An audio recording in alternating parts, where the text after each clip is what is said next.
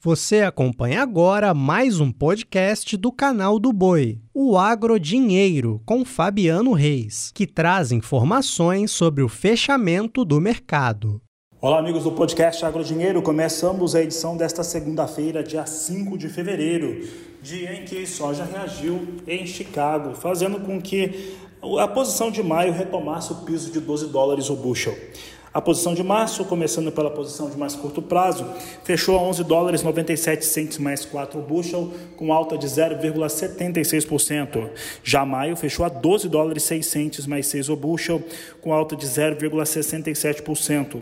Julho, 12 dólares 15 centes mais 4 por bushel, com alta de 0,60%. E agosto também recuperou piso de 12, vindo para 12 dólares 5 centes mais 4 bushel, com alta de 0,56%. Para falar a respeito dos cenários hoje que existem para a soja, em relação a números de produção, o que se espera da produção brasileira, sul-americana e também os riscos de endividamento do produtor rural brasileiro, nós vamos conversar com Rafael Mandarino, da AG Resource Brasil.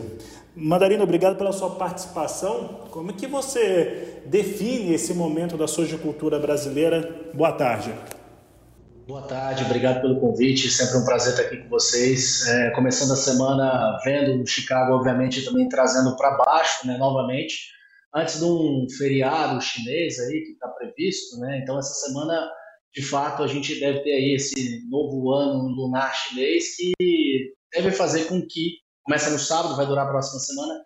É, a gente ainda continue vendo um ritmo tanto quanto mais lento, à medida em que a China também estava né, bem comprada né, a gente começa a ver aí todo um cenário de desaceleração e com um feriado que, é, somado aos relatórios, que todo mundo tem uma certa esperança de que tragam é, um certo realinhamento, ou pelo menos um, um, pouco mais dentro da direção que todo mundo vem relatando, né, vem olhando as diversas consultorias, as diversas casas, diversos produtores também vem relatando, e vocês, obviamente, também da, da, da, jornalismo vem mostrando de uma forma bastante assertiva. É, isso é um dos momentos que se espera, como você bem pontuou. O cenário para soja agora é um cenário complexo, é um cenário que já estava previsto, já era falado. Em participações anteriores, nós falamos da trava do custo, nós falamos de oportunidades que existiam para trás. É óbvio que tem produtor que não conhecia a totalidade da sua produtividade, da sua produção, né? não tinha como fazer uma estimativa quantitativa, mas tinha dados históricos, tinha a possibilidade de avançar uma parte disso para poder se defender dessa volatilidade, dessa incerteza. O risco logístico, o custo logístico, todo o problema de armazenagem que nós temos no Brasil, isso não ia se resolver de um ano para o outro, estava desenhado, e um mercado que aprendeu a trabalhar com do lado dos compradores desse oligopsônio, né? A gente entende que eles aprenderam é, a comprar nestes momentos e a se direcionar para um momento de uma Safra, por mais que questionado o tamanho, nosso número hoje em 145,4 milhões de toneladas para fevereiro, é, ainda somado com toda a disponibilidade de soja latino-americana, sem entrar nos, nas particularidades de cada um dos países, é, ainda é bastante soja e será né, ainda é, é objeto de necessidade de que a USA e a Conab tragam para mais dentro dessa, desse patamar de, de produção né, para que a gente comece a ver um aperto no quadro de oferta e demanda. Agora, a grande discussão que vai ser é, os próximos capítulos, Fabiano, é quanto vai ser o nosso potencial de exportação este ano. É, esse potencial reduzido, nesse número de 145, nós estimamos que há um potencial de quebra de mais de 10 milhões de toneladas da capacidade exportável do Brasil.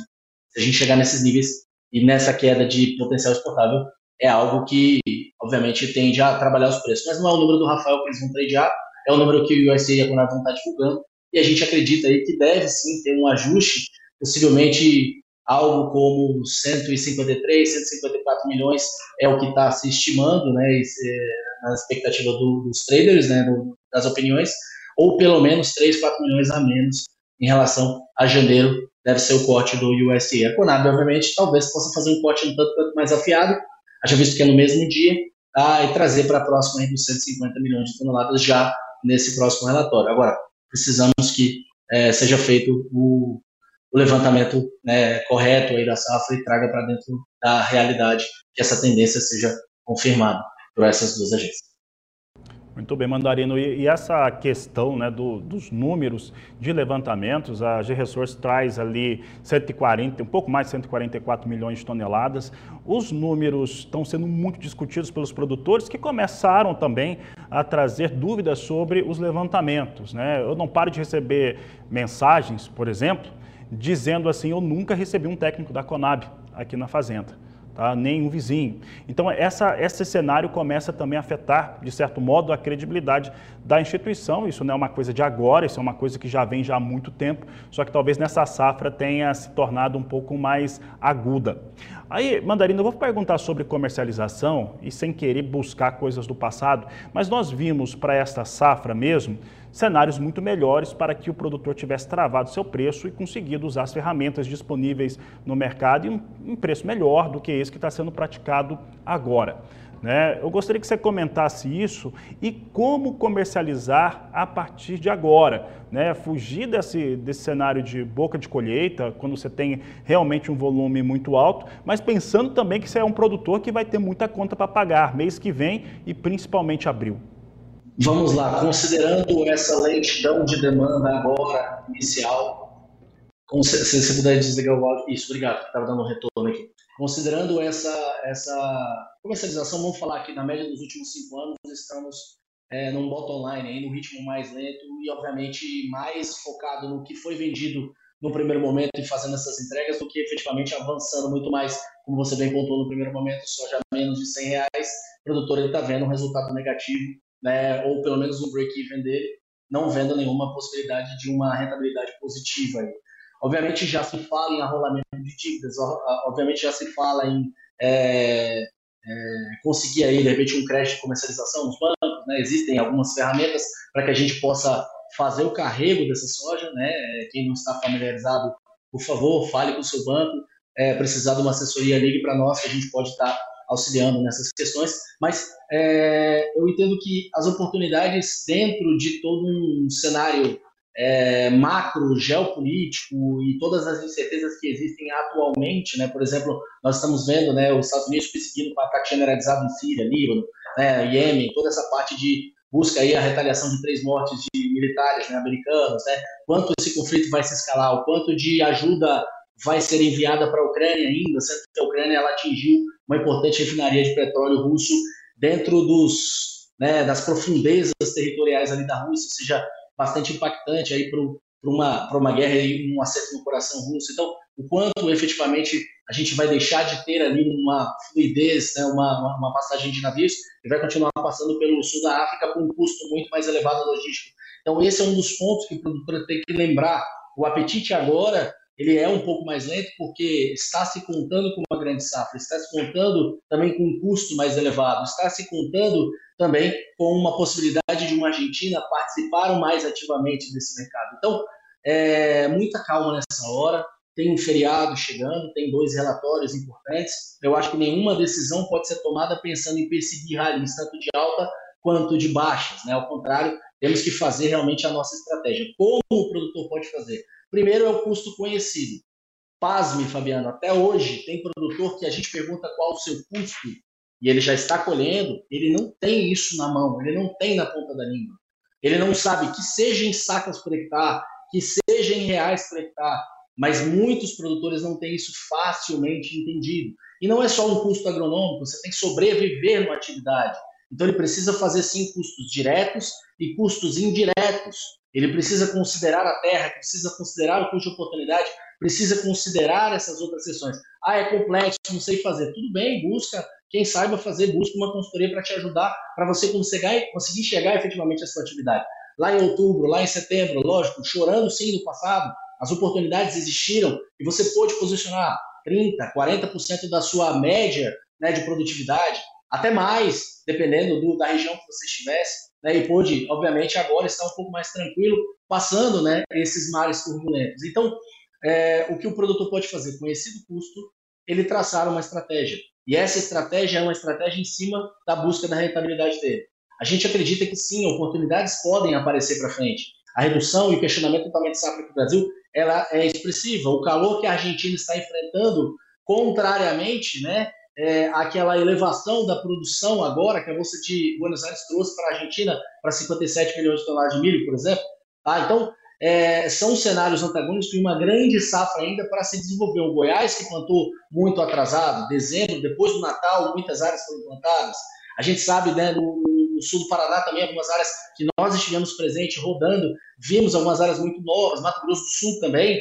Tá? Então, é, tem muita coisa para acontecer nessa heterogeneidade de momentos de plantio, como já foram falados em alguns outros momentos aqui. Isso, por mais que a gente veja uma colheita acelerada, que tem menor massa né, para ser retirada do campo, é, obviamente com toda a potencial que o produtor tem de capacidade de trabalho efetivo em horas e hectares por hora, ele vai avançar rápido, tem um embuchamento menor, né, e também áreas que terminaram o ciclo mais cedo, entregaram mais cedo, faz com que a gente tenha uma, na minha opinião, falsa percepção de que a colheita está aceleradíssima comparando com anos anteriores, sendo que esse ano foi totalmente atípico. No histórico, desde 1940, foi o ano mais quente, foi o ano mais seco. Como é que você pode falar que dá para comparar com esses outros anos? Os momentos de plantio foram diferentes, os momentos de comercialização serão diferentes. Então, vamos traçar uma estratégia e vamos seguir essa estratégia. Existe o viés do produtor, né, no momento em que começa a chegar naquele nível que ele estava desejando, ele vai lá e aumenta esse desejo dele, ele incrementa assim, ah, eu queria 110, 115, chegou em 115, ah, agora que chegou, vou esperar. Por quê? Você está brincando com uma empresa. Está na hora de traçar estratégias e segui-las. Está na hora de medir os custos, medir o que está sendo feito. Senão você não vai gerenciar nada. E a história conta.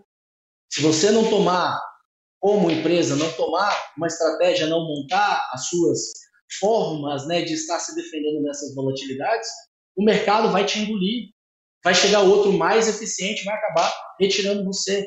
Então, eu acho que essa estratégia ela pode ser seguida lá atrás por vários produtores e vários produtores que são nossos clientes, por favor, deem o testemunho. Nós fizemos as travas, nós tomamos os cuidados e eles estão muito mais tranquilos. Tem várias ferramentas que foram aplicadas. São diferentes momentos de cada um eu entendo. Cada fazenda, uma fazenda não é um pacote tecnológico. É por isso que a gente está aqui, a colheira, está gastando saliva, está falando né, individualmente com cada um dos produtores, justamente para que a gente entenda cada centro de custo. Então, a estratégia essa é agora, é aguardar os cortes, aguardar esse questionamento do tamanho de safra. A gente tem um mercado que totalmente se explica baixista, né, mas é um cenário muito sobrevendido. Você vê dados macroeconômicos americanos né, que acabam fortalecendo o dólar e todo o mercado fazendo a liquidação de commodities entrando de novo no mercado acionário. De novo, a gente teve baixa taxa de juros aqui, lá manutenção. Conflitos inerentes né, acontecendo, estão presentes e estão cada vez mais ativos. Isso ainda tende a manter todo um questionamento em relação a esse cenário macro. A recessão americana, depois da criação de empregos bem acima da expectativa, ela começa ser um pouco é, alongada né, momento dessa recessão, se é que vai acontecer, tá? e isso começa a dar um pouco mais de tração e é, favorecimento do mercado macro. Eu preciso de drivers, eu preciso de é, problemas de oferta né, e questionamentos dessa oferta, e por isso que eu menciono que a exportação vai ser a grande é, questão agora Brasil, quanto a gente pode exportar aqui, para a gente conseguir realmente é, chegar né, numa recuperação de preço. Obrigado, Rafael Mandarino. Um grande abraço a você e um grande abraço a todos que acompanharam o podcast Agrodinheiro. Você acompanhou o podcast Agrodinheiro. Para mais informações, acesse o nosso portal sba1.com. Até a próxima!